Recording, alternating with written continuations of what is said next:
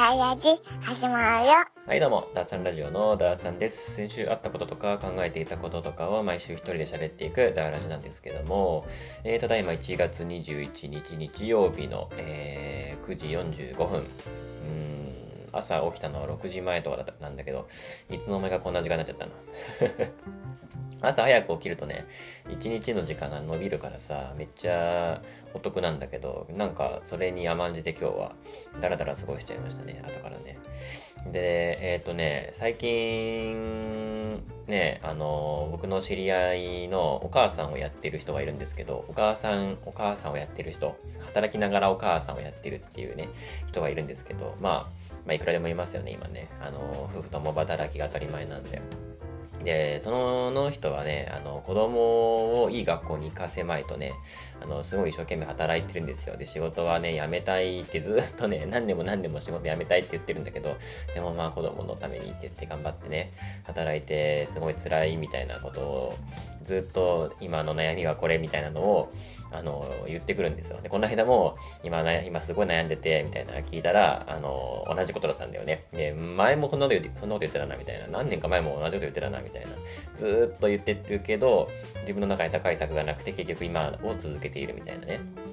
まあそんなお母さんがいるんだけど、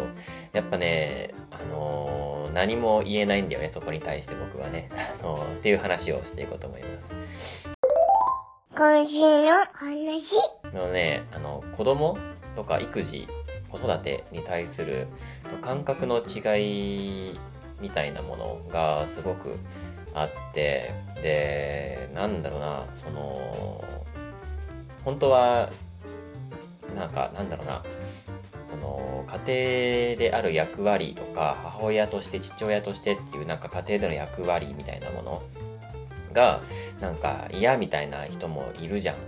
別に普通にね、うん、結婚してるしてないとかね、子供いるいないに関わらず、そういうの嫌だな、みたいな。自由に遊んでね、自由に働くのがいいなっていうね。まあ俺とかそうだけどさ、そういうタイプの人がいるわけじゃん、普通に。で、なんかさ、仕事が忙しいふりして家に帰らないみたいなやつあるじゃん。あの、そういうパパいるじゃん。今 日ちょっと残業なんだよねとか、ちょっと出張な、出張なんだよねって言って、あの、ビジネスホテルで寝るみたいなね。うん、帰りたく、帰りたくない現象みたいな。うん、家に行ってもね、子供、子供の面倒とかか、あの、家庭でのなんか役割みたいなものをやるのが嫌で、その仕事が忙しいふりして家に帰らないパパみたいなのって、なんか普通によくあるじゃん、これって。いろんなね、あの、ところで見るけど、そういう、あのーなんだろう、ドラマとかさ、映画とかそういうの、よく見るけどさ、でも、昨今さ、女性も働くようになって、その、まあ、当然ね、女性でもそういう人いるわけですよ。で、女性でもさ、女性の場合はちょっと話が違って、女性であるがゆえにさ、その家族内でのさ、社会的な距離っていうのが気になると思うんだよね。今までのさ、時代がさ、平成までの時代っていうのはやっぱりね、お母さんっていうのはね、家庭にいて、まあ奥さんっていうぐらいだからね、家の奥にいる人っていう意味でね、奥さんっていうぐらいだから、その家を守ってる人みたいなね、っていうものが定着してる中でさ、やっぱその家族っていうね、家庭という家族内っていうその社会的なその辺の距離、やっぱ近い、一番近い人みたいなものっていうのが、ね、やっぱイマジナリー、イマジナリー自分みたいな、なんなんて言うんだろう。あの架空の母親像みたいなものっていうのがやっぱり自分を監視しているようなね、風な、あの、感覚に陥るのではなかろうかとね、想像するんだけど、でもやっぱりさ、母親であっても人なわけであって、ね、旦那旦那とか友達とかと一緒にさ、あの映画に行ったりさ、あの遊園地に行ったりとかする、したいと思うのよ。自由に仕事して自由に遊びたい欲っていうのは、普通に人間として人権を持った人間としてあると思うのよ。ね、で、なんか海外の映画とかね、よく僕よく見るんですけど、そういうのではごく普通に見るから、多分本来人ってそうなんだろうなって思うのよ。うん。ちょっと旦那とレストラン行ってくるわとか、映画館でも行ってくるわとか、あそこ行ってくる、お茶してくるみたいなので、子供は普通に家で待っとれみたいなね。そういうなんか、子供ファーストではなくて、子供ファースト、育児ファーストな考えではなくて、まあそれってもちろん素晴らしいと思うんだけど、育児ファーストな考えってね、素晴らしいくもありつつ、きつくもあるよねと思うんだよね。すごいきついことでもあるわけじゃん。で、ね、そのよく海外ドラマとかさ、あの、洋画で見るね、レストランとかに、あの、パパとね、ママで出かけるときに子供はね、シッターさんに預けたりさ、おばあちゃんにね、あの、家に来てもらってとか、おばあちゃん家に預けたりとかするシーンってさ、普通に見かけるじゃん。それがなんかね、子育てとか育児に関して、なんか、あの、追従するような映画、そういうメッセージ性のある映画とかではなくて、あの、普通に、何気ないワンシーンとしてそういうのって全然あるじゃん。だからきっと多分これってね、あの、普通に、あると思うんだよ。映画の世界だけじゃなくて、実際に多分本当にそうなんだなっていう風に勝手に思ってるんだけど、でもそれって多分普通に自分ファーストなね、あの人生を送ってるからだと思うのよ。で、これって普通に当たり前だと思うし、ね、自分の人生はね、自分のためにあって、自分が楽しく過ごす、幸せになるように、自分でね、いろいろ考えたり、行動したりするものではあるじゃん。うん。なんだけど、その、やっぱり、日本の平成までの日本っていうのはやっぱり育児ファースト特に女性うん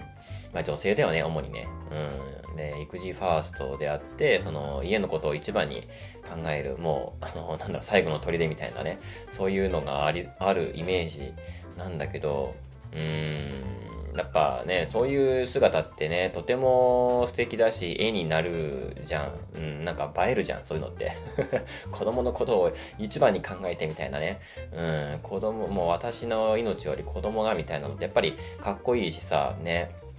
絵になるんだけど、個人的にはあんまり共感できなくて、なんか、なんだろうな、共感できないというかもう理解できないぐらいちょっとわかんない感覚なんだよね。それはまあ僕には子供がいないからだっていうのももちろんあると思うんだけど、そんなに、そんな風になっちゃうの人ってみたいな。子供ができると人ってそんな風になっちゃうのみたいなぐらいちょっと怖い恐怖みたいなところもある。ちょっと怖い怖い怖い何言ってんのっていう風に思う。なんか危ない宗教に入っちゃった人みたいなね。その育児ファースト宗教に入っちゃった人みたいな。そういうのがあって自分は自分はみたいな。自分を見失ってないかみたいな風に思っちゃってもう自分を見失ってとにかくもうこの薬がないと生きていけないんですみたいなそういう人を見ているかのように見て見えてしまうんであるその育児ファーストな人を見ると。そういう人を見て見るような目で見てしまう自分が少なからずいるんだがその自分の人生を犠牲にしてねもう辛くても不幸でもとにかくいいと。もう子供にとにかくリソースを割き続けるってことがやっぱりなんかね、結局我々日本人にとっては美談として語られてしまうじゃないか。うん、それも良くないなと思うんだけど、普通に人権ないように見えてならないのよ、僕にとってはね。で、その子供って自分たちの幸せの単なる、単なるって言うとあれだけど、あえてそういうあの冷たい言い方をするとさ、子供って自分たちの幸せのその付属品であってさ、で、自分たちが映画館に行っている間、そのレストランに行ってる間ね、家で待ってるのが当たり前。もちろんね、そのシッターさんをつけるけど。で、そのね、何よりもこの子が大事みたいな、まあよく聞くしさ、ね、まあ実際ね、そうやって言ってる人も、実際やっぱり、あのー、災害が起きたりとかね、危険が降りかかった時は、やっぱ自分より子供を優先して守るみたいな挙動を取ると思うのよ。そうやって言ってる人はちゃんと有言実行すると思うのよ。うん。やっぱり子供が大事なのはそりゃそうだし、ね、あの自分のいざとなったらあの自分を盾にして子供を守るっていうあのいわゆる親の動きをやっぱあの有言実行してすると思うんだよ。でもなんかなんだ普通の日常でさあの自分の人生が不幸になってでも子供を幸せにしたいかって言われると普通の神経ならね無理じゃねって思うのよ。で多分結構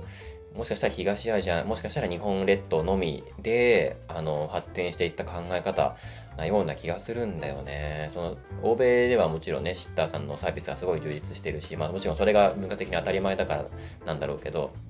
サービスが充実してるし、だし、南の方とかでも、そういう話は聞いたことあるからね、そのいや、自分が大事に決まってるでしょみたいなね。うん、その子供、子供のためにそこまで尽くすかみたいな。子供だって、子供にだって人権はあるし、その、一人の一人の個人として自我を持ってるわけだから、親がそこまでするかいみたいな。親も親も、親も親で別に親という側面がある一方で、自分の人生を幸せにする権利はあるわけだから、ね、育児にストレスが溜まったらそこから離れるっていう、あの、権利は余裕であるみたいなのを、やっぱ言ってたような気がするんだよね、その、ね、あの、どどこだろうなアフリカの方の人とかも言ってたような気がするんでなんかね。うん。だから結構限定的な考えなのかもしれんなっていう風にメタ目線で見るとやっぱちょっと俺的には狂ってるって思っちゃうんだよねそういうのを。うん。でそのやっぱそれを演じ続けなければならない。その家庭内での自分の役割みたいなものを演じ続けなければならない。母親とかいい妻とかいい母親でいることを演じ続けなければならない。子供の場合だったらさその20年その成人して独り立ちするまでの20年間、うん、家庭での母親としての役割を演じ続けなければならないって正気の沙汰じゃないし 実際それをやっている人を見るとやっぱり怖いって思うしで何も言えないんだよね。今すごい辛くてみたいな。もう子供の学費がとか、え、うちの子が不登校になっちゃってとか。そういうのでめちゃくちゃ落ち込んでる人だったりそれに向かってすごい頑張って身を粉にしてる人。いやこの子供の好きにさせたらいいじゃんとかもうなるようになる人ぐらいの考えではなくてめちゃくちゃ自分を犠牲にすることでなんとかあの子供を幸せにしようとしている人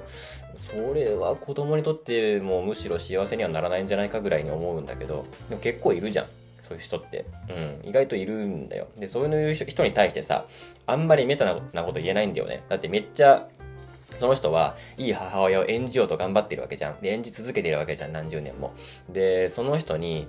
それ怖いんですけどとは言えないんだよね。やっぱ、あれ、ものすごい拒絶されるだろうし、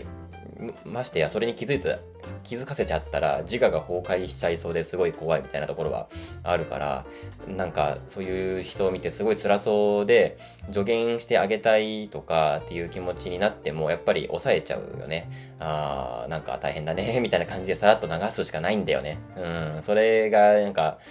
今のこの人にとっては一番いいと思っちゃって親身にほん本当に相談に乗るとしたら本当にね、あのー、まあ、そもそも論のところから、うん、あのー、解き詰めていくけど、やっぱでも正論って人を傷つけるし、なんかやっぱね、結局相談してくるけど、あのー、なんだろうな、今のモチベーションは多分変えたくないだろうしね。じゃあ今まで自分がやってきたことって何だったの？みたいなことになっちゃったらめんな、まあ、めんどくさいし。なんか、ね、だから大変、大変ですね、みたいな感じですっとこう流しちゃう自分がいるんだけどそこにちょっとなんか無責任さを感じてしまうような、うん、ちゃんと親身に相談に乗ってあげることがこの人のためなのだろうかって思ってしまうんだよねやっぱりね。今だって頑張ってね十何年演じ続けてる、ね、いい母親像を演じ続けている人に対してねそれをその世界観をぶち壊してしまうのは本当にいいことなのだろうかみたいなね。うん。だし自分が辛く自分が辛ければ辛いほど子供は良くなるっていう感覚あると思うんだよな。なんかそういう人にとっては、うん、頑張るっていうのは辛いことであってそれをそれを耐え忍べばとにかくあの子供をいい大学に行かすために今を耐え忍ぶっていうモチベーションで頑張ってるのならもうそれを続けるしかないよね、うん、今更舵切ってもしょうがないもんね。うん、もうなんか あの言い方あれだけども手遅れ感がすごいもんなそういうのってな、うん、だからねまあまあ後悔しないようにしてくださいっていう感じだよね。で後になってからね、うん、一番怖いのは結局大学行ったはいいけどそのねそんなお母さんが辛い思いしてね大学に行かせてで結局ね、そこで何も実らないというか、ねとね、その子のその子の気が変わってあの中退して違う道に行くとかねそれ自身はさその子の自由なわけじゃん。うん、でそれをその親は許せるかどうかだよね。こんなに頑張って大学行かせたのにでも大学に行った結果これじゃねえなって思って道を変えることは自由なわけじゃん。うん、お母さんが、はい、行かせてくれたんだから頑張ろうってなっちゃったら、ここ絶対自分に合わないけど頑張ろうってなっちゃったら絶対違うじゃん。それが一番怖いんだよね。もう、本当に子供がここに行きたいって言うから頑張るみたいな、本当にそこ一本でよく行けるなって思うんだけど その、その本当に細い道筋一本でよく行けるなって思っちゃうんだけどさ。ね、それが立たれたらね、結果的にうーんって思っちゃうよね。うん、別に自分の身の丈に合ったことでいいし、自分の幸せファーストでいいって思うね。これ、いや、そ、そんな大学私には無理だよみたいなね。うちの家庭ではそれ無理だから自分で働いて頑張って大学行きなって言ったらいいと思うんだけど、まあ、そうはいかないんだろうね。きっとね。現場の人っていうのは。やっぱ、その、現場の人というか、その渦中の人にやっぱ、ね、部外者がどう声をかけたらいいものか問題はあるよね。その今戦争をしているさ、人でもうね、家が壊れちゃって住む場所もなくて、で、ね、銃声が鳴り響いている場所でさ、あのそもそも戦争とはみたいなことをさ、語れ、語れないじゃん。うるせえって言われるじゃん。とにかく武器とね、食料をくれって言われるじゃん。そんな、その渦中にいる人に対して、ね、は、やっぱ、頑張れとしか言えないもんね。それ、その現象が起きてるんだよね、やっぱり。うん。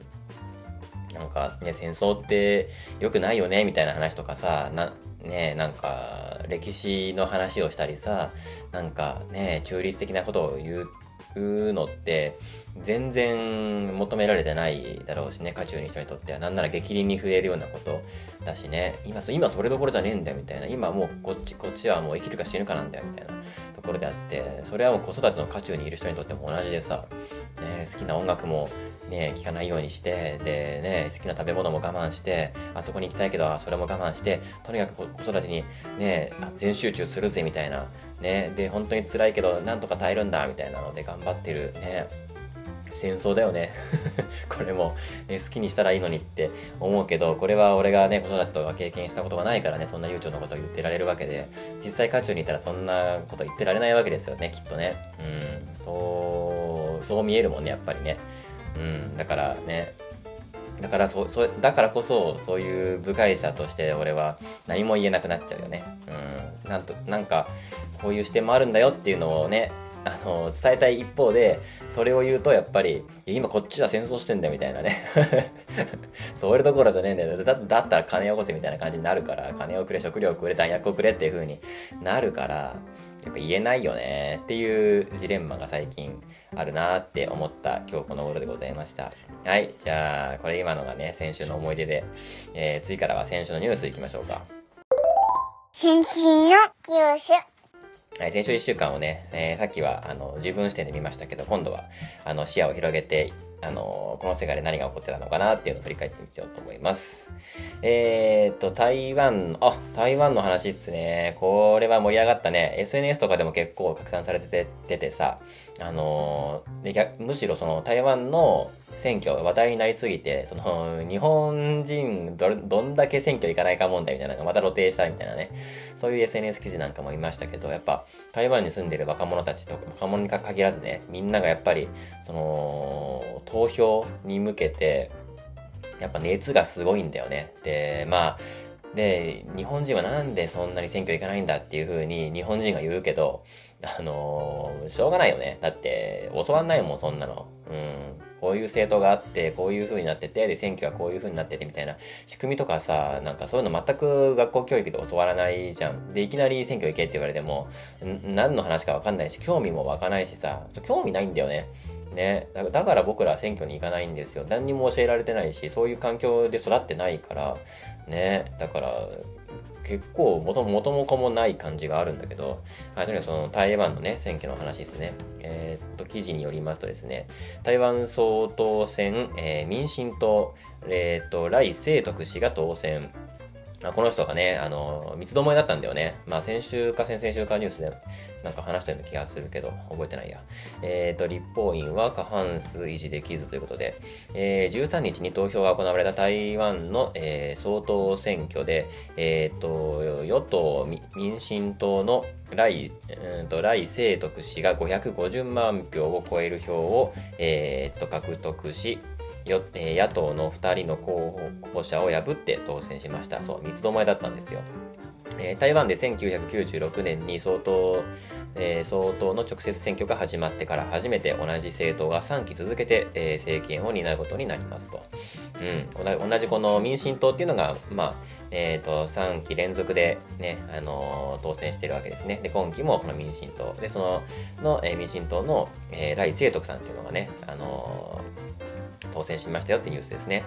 で、一方、同時に行われた議会立法院の選挙では、民進党が過半数を維持できず、5月に就任する予定のライ氏は難し、ライっていうね、ライさんね、えー、ライ清徳さんね、は、えー、難しい政権運営を強いられることになりそうですっていう記事だね。うん、まあ、まあ中国からのその揺さぶり工作っていうのがまあ大きな話題となった選挙だったね。言った気がするな、なんか このニュースなんか結構取り扱ってる気がするわ。やっぱ大きいニュースだったもんね。日本にとってもね、もちろん。で、えっ、と、祖国の統一は歴史の必然だと、えー、統一への強い意欲を見せる、えー、習近平国家主席にとって中国への対抗感を示す民進党が気に食わないと。で、まあ、その民進党がまた当選しちゃったんだよね。だから、この民進党が当選しないように、ね、あの、ゆあの勝利しないように、中国はずっとね、揺さぶり工作っていうのをやってたんだよね。ねすごいいろんな妨害してたよね。本当に。本当になんか中国ってパラレルワールドに住んでるというかね、全然僕らの当たり前とは違う当たり前を持ってる。まあロシアとかね、中国とか北朝鮮って本当に全然違う考え方、全然違う歴史観、全然違う空間に住んでるような、本当になんか宇宙人みたいなね、全くなんか話が通じない、同じ歴史を共有してるような気がしないような、ね、あの言動が見られることで、ね、印象的なんですけども、まあ、その妨害工作っていうのがさ、あの、AI でフェイクニュースを拡散しまくって世論を操ろうとしてきたよね。うん。まあ、だから今 TikTok とかはさ、あの、え、役所とかでは禁止になってるけど。で、あとは軍艦とか戦闘機、あと気球ね。気球飛んでましたね、台湾上空。えー、様々なやり方で軍事的に威嚇すると。で、三つ目が、えー、様々な農作物や魚の禁輸、輸入を禁止、輸出入を禁止したのかな関税における優遇措置の撤廃など、えー、経済的な威圧行為。うーん、だからこの、なんだ、えっ、ー、と、世論操作だったりとか、軍事的にだったりとか、あと経済的に、もういろんな、いろんな各方面から、あの、揺さぶりをしてきたんだよね。だから要は、その、中国と仲良くしましょうっていう統制と、あの、中国とはあの、一線をね、引いて、仲良くやっていきましょうっていう、仲仲良くというか、あの中国と台湾は別の国ですよ。で、で、対等な国同士交易していきましょうねっていう、やっぱその、台湾と中国をどうするか問題っていうのがやっぱりあの中心にあるこの選挙。だから、まあ、ずっとそうだけどね。だからさ、だから、その民、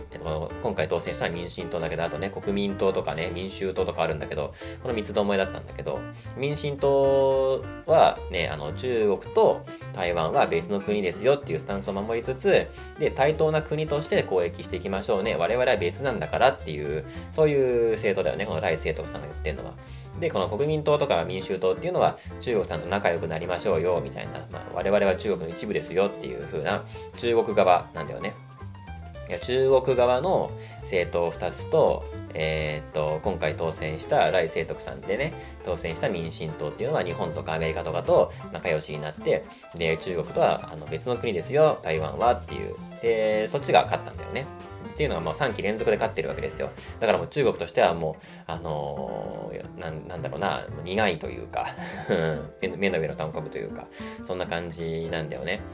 えっ、ー、と、対中強硬路線を、え、上げる民進党の来清徳氏が当選。そうだね。で、来氏は、えー、我々は一つの民主国家だと。そう。独立してるんだと。台湾という国なんだと言ってるんですよ。で、現職の蔡英文、えー、蔡英文路線を継承し、蔡英文さんっていうのはね、本当に日本と仲良くなりたいよっていうね、人だよね。日本、アメリカと仲良くして、西洋とね、仲良くして、で、中国との、中国の支配からはちょっと、ね、あの、独立をしたいんだよっていう人だよね。の、えー、蔡英文路線を継承し、今後も日本やアメリカとの連携を重視する方針ということで、まあ、日本からしたらね、良かったっていう感じではある。と思う。俺はそう思ったけど。で、来氏は勝利演説で、私は中国の軍事的威嚇から台湾を守る決意があると宣言。うん、対立にか対立に代わる対等な立場での中国との、えー、協力や対話の必要性を強調しました。うん。めちゃ普通のこと言ってると思うんだよな。でも、やっぱ中国の言い分と台湾の言い分は、まあ、ずっと平行線なんだけど、やっぱ台湾が言ってることって本当に普通のことだと思うのよ。うん。俺たちからしたらね。でもあくまで俺たちからしたら普通の神経してるというか、普通のことを言っているんだよ。対等な立場での中国との協力や対話の必要性をね、強調しているわけですよ。対立ではなくて、あの、対等な立場でね、対話をしていきましょうよっていうふうに言ってる、まあ普通そう、まあそうだよねって思うんだけど、中国は一貫して、まあ、いつも同じことを言ってるんだけど、まあ、今回も言ってましたよね、えー、台湾情勢がどのように変化しようが、世界には一つの中国しかないし、台湾が中国の一部だという基本的な事実は変わらないと主張してますね。うん、そう。だから、ライさんがね、勝利宣言でね、あのー、対話していきましょうよって言ったんだけど、これに対し中国の報道官は、えー、っと、最終的に祖国が必ず統一されるという体制を止めることはできないのを、できないと表明。で、中国外務省は、えー、台湾情勢がどのように変化しようが、世界には一つの中国しかないし、台湾が中国の一部だという基本的な事実は変わらないっていう、今いつものセリフを言いましたっていう話ですね。で、まあ、先週か先々週かね、あの、三つどもえの接戦になると思われていたんだけど、えー、まあ、結果的にはね、民進党のね、来清徳さんが、えー、対中和路線を訴える国民党の、えー、有抗議氏に100万票をつけて当選、圧勝したんですね。結構僅差。それまでね、結構僅差って言ってた気がするんだけどな、意外と圧勝しちゃいましたね。うん、素晴らしい。で、えー、っと、さっきも言ったけど、世論と、えー、っと、軍事と経済と多方面から台湾の不安を煽ろうとね、中国は頑張ってたんだよ。うん、でもその、ね、不安を煽ってもう中国を怒らすと怖いから中国と仲良くする我々も中国の一部だっていうので中国と仲良くするような方針にしようっていうふうにあの、操ろうとしたんだよね。だから頑張って威嚇したわけですよ。世論を操作しようとしたり、ね、気球を飛ばしたりとかしてさ、中国は監視してますよ。いつでも、あなたの、いつでもここにミサイル落とせますよ。みたいなね。まあ、北朝鮮みたいなことやってるわけですよ。っていうのをやってたんだけど、結果、その結果、逆にね、台湾は中国と距離を取ろうと選択し、えー、今回民進党が再び、えー、政党に取ったと。うん、政党を取った。えー、だから揺さぶり工作っていうのは不発に終わっちゃったんだよね。で、逆に中国への不信感が一層高まったんだよね、これで。これもね、当たり前だと思うんだよ。あの嫌、嫌がらせしまくってたら、ミュートされただけなんだよね、これ。ブロックされただけなんだよね。普通の、なんか僕らの感覚だとさ、当たり前じゃん。うん、そんなことをしたらさ、嫌われちゃうよっていう話じゃん。でもそれがやっぱ中国にはわからないっていうこと、やっぱその、なんだろうな、別世界観がすごいなんか露呈したなって思うんだよね。この、今回のやつで。この感覚わからないんだみたいな。こうやって、ね、あの、威嚇をしたりさ、なんか戦闘機とかブンブン飛ばしたり、経済的にも困るようなことをしたり、嫌がらせをしたら、俺んとこ来るだろって思う、思わんだろ っていうね。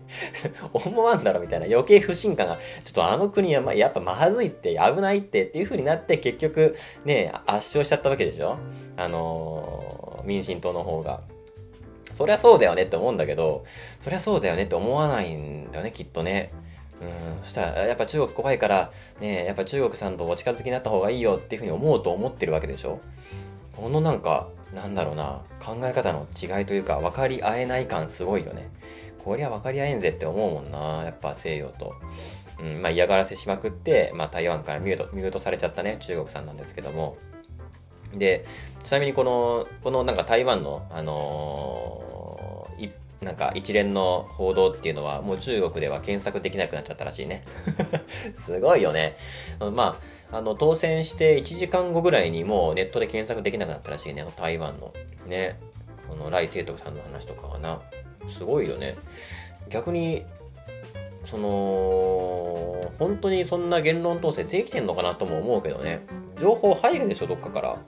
うん、こんだけのビッグニュースというかさ、大きい人じゃん。来世徳さんで、この台湾のね、総統が決まるなんていうのはさ、大きいニュースだけど、ね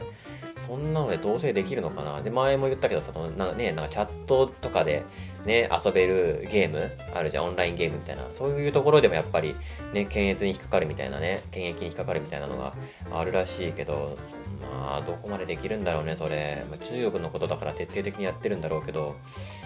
ね国民からの不信感とかないのかな？無理なのかな？ロシアとかはさ、まあ、同じことやってるわけだけど、ね、やっぱ若い人たちは中心に、まあ、ロシアの実態には知ってて、まあ、ロシア離れがね、まあ、戦争が始まったことをきっかけに始まってるし、そのロシロシア出身のね、日本大好き好き YouTuber の皆さんとかも、やっぱりね、あの、正しい情報をね、世界の情報を手にを国外で、ね、入手してるから、やっぱ自分の国が嫌いになっちゃうわけですよ。でも一方で、あの、実家に住んでるお父さんお母さんっていうのは、ロシア内の報道しか見てないから、やっぱり、あの、プーチンの支持は熱いし、あの、ロシアは正しい戦争、まあ、戦争って言葉使ってないしね、まだね。うん、正しいことをしているってやっぱり思ってる。だから、その国外にいる自分の娘、息子は、あのひどいみたいなことを言うみたいなね。うん。なんかそういう、なんか本当に、ロシアとか中国ってね、あの、パラレルワールドなんだなーって僕らと違う情報が流れていて、違う世界、違う常識がそこにはあるみたいなね。うん。だから、同じ話をしていても全然食い違っちゃったりするらしいね、国会とかでもね。あれ？あなたの国ではそういう認識なんですか？このことはみたいな感じになってるらしいけど、ね。っていうなんか、中国って面白いなっていう話でした。まあ、台湾のね、選挙の話なんだけど。はい、えー、次は、えっ、ー、と、AI が世界の雇用の4割に影響。不平等、不平等悪化の懸念も。IMF。IMF、IMF ってなんだっけ ?IMF ってなんだっけ？ちょっと調べよう。IMF、えー、国際通貨基金。IMF、えー、14日人工知能 AI が世界の全雇用の約40%に影響を与える見通しだとする最新の分析を発表したっていう記事だね。読んでみると、えっ、ー、と、AI の普及により、その利益と危険性に注目が集まっている。IMF の報告によると、AI は幅広い雇用に影響を与える可能性が高く、先進国では約60%に及ぶという、すごいね。その半数では、その、そのうちの半数、60%のうちの半数ね、では、えー、労働者は AI との統合による利益を受け、えー、生産性の向上が見込まれる。あまあ、AI がね、組み込まれることによって、より生産的に仕事がこなせるようになって、みたいな話だよね。うん、で、利益が生まれるわけですよ。しかし残り半数では、現在人間が行っている重要なタスクを AI が行えるようになる。それは本当にそう。こうした例では買い手市場になり、賃金に影響が出たり、えー、仕事自体が消滅したりする可能性もある。まあ、これも十分にあるよね。うん。やっぱ、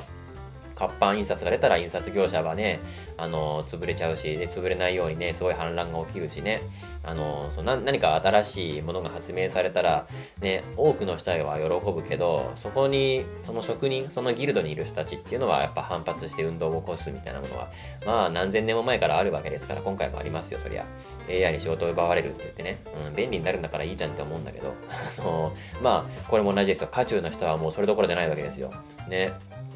その人工肉が作られた時もさ、2013年だったかな、人工肉っていうのが初めて、ね、あの、人工、人工肉バーガーみたいなやつあるじゃん。それが発売された時なんか、やっぱ、ね、その牧場の人たちがやっぱすごいストライキをして、あれは肉じゃねえみたいなね、俺た俺たちが育ててるのが本物の肉だ、あれを、あれを肉と故障するんじゃねえみたいなね、ストライキを起こしましたけど、うん、まあ、なくなっていくんだよね、でもそうやってね。うん。そういうのと同じですよ。で、えー、っと、一方、一方で IMF は低所得国では AI の影響は雇用の26%にとどまると見ている。うん、先進国では60%だけどね、えー、途上国では26%にとどまると。で、これらの国では AI の利益利益を制御できるインフラや技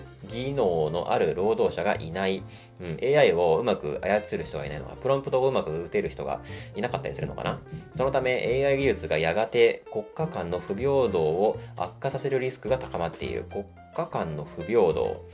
うん、いい AI を持ってるやつといい AI を持ってないやつみたいな、そういう、あれかな。うん、AI を持ってる側と持ってない側みたいな、そういう不平等さが生まれるってことかな。よよくわかんないや。と指摘した。より一般的には、えー、高所得、高所得で若い労働者ほど AI 導入後の賃金が不均等に上昇する可能性がある。反面、低所得者や高齢の労働者は、それ、行動者は遅れを取るだろうと IMF は見ているということですね。まあなんか、なんだろうな、今年1年を象徴するようなニュースだね。あのー、今年1年は多分ね、選挙と生成系 AI の話になるし、まあ、あの、アメリカのね、あの、選挙の、あのー、スタートダッシュも切りましたので、まあ、トランプが圧勝圧勝だったけどね。うん。そういうので、まあ、選挙、もう、選挙、選挙イヤーですよね。選挙イヤー生成系 AI イヤーに今年はおそらく2024年はなると思われますけども、まあ、あれだよね、どういう世界になっていくのかな、AI が。もう、だってもうチャット GPT もさ、音声ありにするとさ、まあ、今もう音声ありもあるんだっけ？有料有料版とかだと。ちょっと前、俺がインストールした時は、あの、Siri を経由して、Siri の声で、えー、チャット GPT が喋るみたいなね。まあ、要は、チャット GPT がチャットした文章を Siri の読み上げ機能で iPhone が読み上げるみたいな、そういうのとかはね、あの、ショートカットアプリとかで作ったりとかしてる人いましたけど、まあ俺はしてないけど、まあそれでもう、そしたらもう本当に、本当になんか対話ができるようになるし、全然普通に会話が成り立つ。なんで、AI とチャット GPT と喋りながら、いろいろなんか仕事を進めるみたいなことがもう全然普通にできる。すごい今世界になっているんだけど、まあ、それで、まあ自分はどんな AI を持っているかとか、まあ、すごい優秀な AI を持ってるから、あの、あの仕事がいっぱいできるとかさ、まだそういう、そんな AI しか持ってないのかとかね、そのバージョンみたいなものとかもいろいろ出てくるのかなとか、まあ、まあ、さ、あの、冒頭の子育てにちょっとまた戻ると、子供にどんな AI を与えるかみたいなね、そういうのとかも出てきそうだよね。うん、だからもう、なんだろうな、AI が子供に普及しちゃったらもう宿題っていう概念なくなるよね。うん、AI をやってくれればいいからね。AI 禁止みたいなことになりそうだけど、どうせね。うん。まあなんか、ね、免許欲しいよね。もう本当に今更なんだけど、なんか SNS を使うためには免許がいるみたいなね。そう。なんか講習、教習所通ってさ、ちゃんとリテラシーを学んで、で、この人にはネットを使ってもいいみたいな風な、あのー、結果が出たら、あのね、試験合格したら、そのネットを使ってもいいみたいなね。うん、アカウントを上げるみたいな、そういうのに本当はね、多分した方がいいんだろうね。うん。もしかもしかしたら20年後、30年後にはそうなるかもしれん。この AI が普及したのをきっかけにそうなるかもしれないね。もう手に負えなくなってみたいなことになるかもしれないね。先進国を中心にさ、免許制度っていうのは多分どっかでやると思うんだよね。で、そこがうまくいったらいろんな国がどんどんどんどんやってきたりするんだろうな。免許なしでさ、SNS にを使うのって結構リスキーだと。でも、てか、今現状、今はもうすでに無法地帯だしね、ネットって。だから、そうなる前に本来はやっとくべきだったんだろうなってちょっと思うんだけど、だからまあね、子供が AI を持ったらさ、AI に宿題やらせればいいから、できるからね、別に。そんな、え、あの、宿題やっといてって言ったら、はーいって言ってやってくれるしさ。だから、もうシステムとしてはもうドラえもんに近いよね。あの、ドラえもんの職業ってさ、特特定医師白弱児童監視指導員じゃん。うん。だから、その、子供に1台 AI をつけるみたいな、そういう世界とか、なきにしてもあらずだよね。うん。あり得るよね。その喋る。まあそのドラえもんみたいなさ、見た目のやつかわかんないけど、そのソフトウェアの中で動くものだったりするし、もしかしたら日本がね、可愛い、日本の可愛い文化でさ、そういうね、やっぱ日本とロボットっていうのはすごい新、なんだろうな、あのー、親和性が高いというかさ、ね、ドクタースランプにしても、ね、ドラえもんにしても、あの、鉄腕アトムにしてもさ、そうじゃん。やっぱ、ロボットってね、近くにいて、可愛くて、で、おね、友達みたいな、ロボットは友達みたいな国民性があるじゃん、我々には。そういうのをね、日本が開発してくれたら嬉しいんだけど、だからもう一家に一台、あの子供に一台、ドラえもんがついてさ、まあ、ドラえもんみたいな、そう、AI が、あのー、自動管理してくれる、ね、AI がついてさ、だから、ね、我が子にどれだけ高性能なドラえもんを与えてあげられるかみたいなものがね、将来とかね、あの、教育ママたちはそういうのにね、躍起になったりするのかな。ね。うん。まあ、その前にやっぱり免許制度にはした方がいいと思うんだけど、ね、そういう世界になったら楽しいなって思うんだけどね。俺が生きてる間にない、なんかなるような気がするな、そういうの。うん。子供にどの AI を与えるべきか、どのメーカーの AI がいいかな、みたいなね。うん。あい、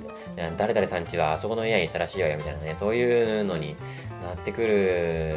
のかな。うん。だってね、まあ友達だもんね、本当に生成系 AI は。ね、本当にその子にパーソナライズされた何でも話せる友達、まあ、子供だけじゃなくて大人もそうだよね。本当に悩み、うん、それこそね子育ての悩みとかねさっきのその人間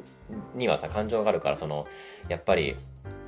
ね、本当に追い詰められてる人に対してかける言葉みたいなものが見つからないっていうね話をあの冒頭でしたけど AI だったら話せるっていうねやっぱほとんどの人がやっぱ AI には話せるんだよ。AI は秘密を守るし AI とか機械はね機械は間違えないし機械は秘密を守るし機械には感情がないっていう風に